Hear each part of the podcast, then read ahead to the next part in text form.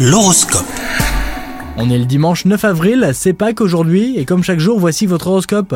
Les lions, côté cœur, si vous êtes célibataire, soyez prudent et prenez garde à ne pas vous faire trop d'illusions. Les apparences sont parfois trompeuses et vous risqueriez de le regretter assez vite. Pour les couples, la journée devrait être paisible, à condition qu'ils parviennent à éviter les sujets qui fâchent.